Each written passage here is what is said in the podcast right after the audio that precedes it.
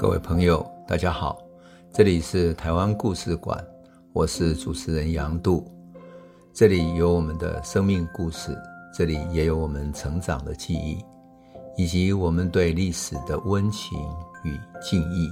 欢迎您收听。各位朋友，大家好，我们上一集讲到台湾民主国刚成立不久呢，日军就已经派兵来攻打。特别是日军从三貂角那里上岸，那么中间穿过凯达格兰族的地方，当然凯达格兰族也有过一些反抗。那凯达格兰族的相关的故事，我们会有一个更长的时段来把它讲清楚。那么在这一集，我们先把台湾民主国以及它相关的一些故事先讲清楚啊。话说哈，清朝已经割让了嘛，那日本准备来接收台湾，可是台湾这边反对，怎么办呢？所以。日本就要求清廷必须派代表来进行交接仪式，也就是说，你必须把台湾日本人叫做交割了哈，交割把交割给他，所以清廷就派李鸿章的义子，就是他的干儿子啊，叫李经芳这个人。这李经芳其实也曾经留学英国、德国，其实是一个非常知道外交事务的一个大员哈。所以李鸿章派他过来，那李经芳呢？是应日本要求被派到台湾来交接的，可是李经芳终究不是一个有胆识的一个军官。他到台湾的时候，他不敢到台湾岛上来办理交接，因为什么？他说怕台湾岛民群情激愤，怕被暗杀，所以就由日本派了一个小舰艇到清朝的船上，把李经芳接到日本的军舰叫横滨丸的上面。那这个时候，他们已经在基隆外海，靠近三貂角的海面上，然后将交接台湾文具，就是交接台湾的各种文件、收据等等文具啊，交给日本的代表那个首任的台湾总督华山之纪的手上，就这样完成了交接仪式。然后李金方也透过属下正式告知唐景崧说：“你不要抵抗。”清朝的皇帝要你立刻回到北京去觐见皇帝，那么所有的文武官员内渡回到北京或者回到厦门去，各自回家了，回去大陆了。我有时候在想说，台湾的割让原来是这样的一个仪式。很多时候我们总是会说台湾的主权归属其实不清楚，台湾四百年来是无主之地等等等等。可是这个仪式在历史上一直都被忽略掉了。为什么被忽略？因为它其实就是证明主权，证明了经过这样的一个交接的仪式，也就是清朝如果没有握有台湾主权的话，他怎么把它割让出去的呢？换言之，如果台湾这个土地不属于清朝，怎么会进行交割呢？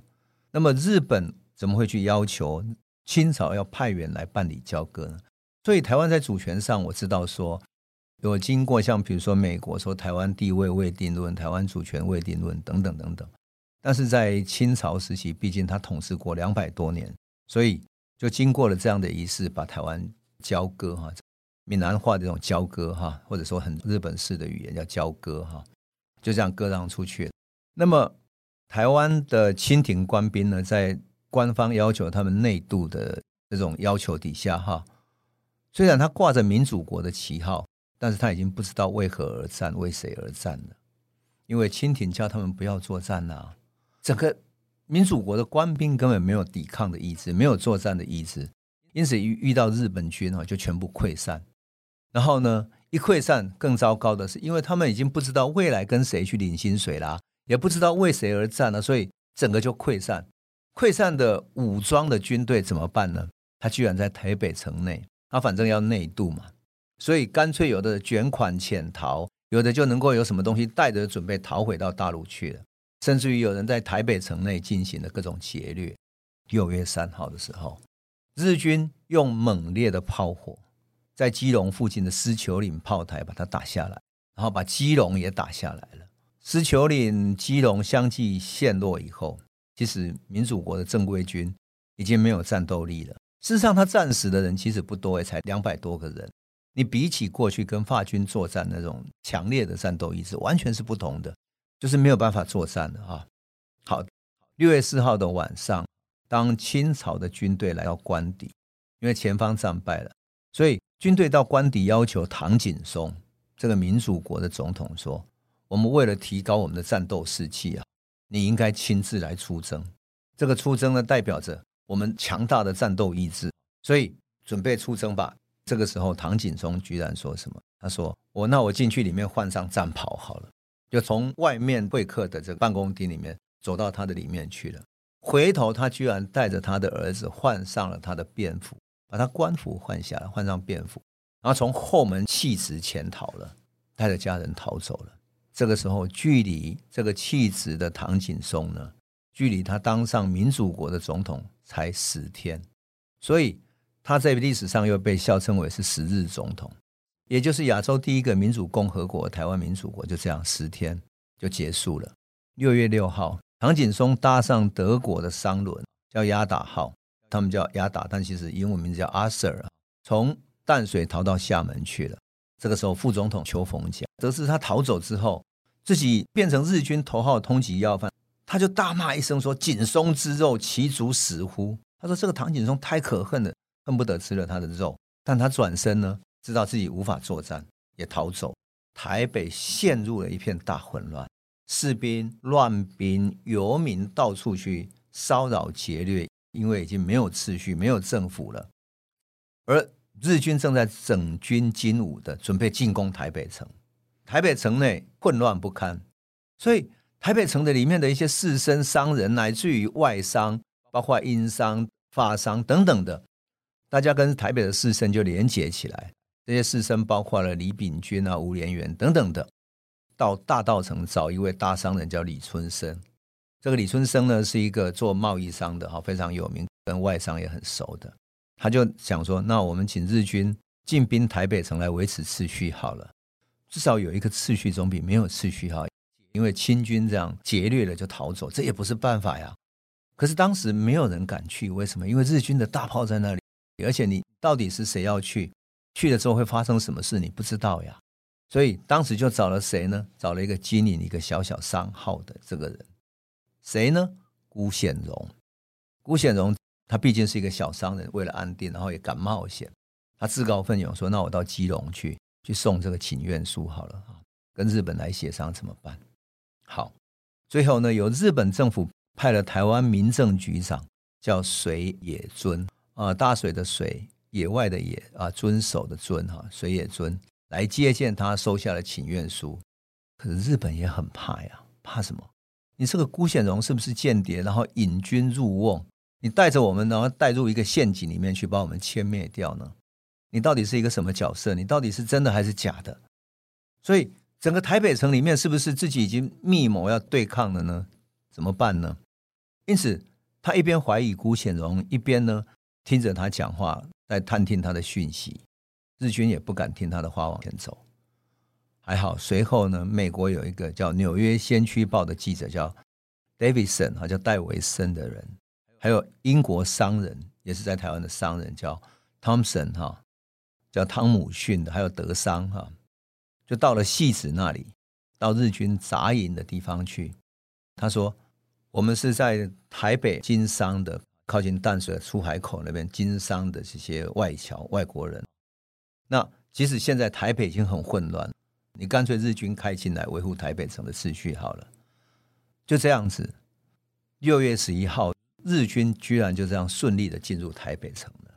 所以事实上，日军进台北城不是说像法国或者英国要攻打淡水、攻打台北的时候发生那么强烈的战争，没有，反而是因为内部整个大混乱了。所以六月十四号，历史记载说，日本的总督华山资纪，他在黄昏的细雨之中进入了台北城。当然，虽然只是攻下台北城，但是华山资纪为了让世界看见，我们确实把台湾拿下来，你们这些列强不用再说话了。所以，才拿下三天之后，六月十七号的下午，就在台北城里面举行了阅兵仪式，并且在清朝的巡抚衙门。清朝的巡抚衙门，你猜猜看在哪里？就在今日中山堂那里，就在巡抚衙门那里举行的总督府始政典礼，就是开始统治台湾始政的一个典礼。从此后，每一年哈，日军都是以这个日子当做台湾的始政纪念日。当然，过去台湾在日据时期抗日的知识分子，把这一天称为始政纪念日。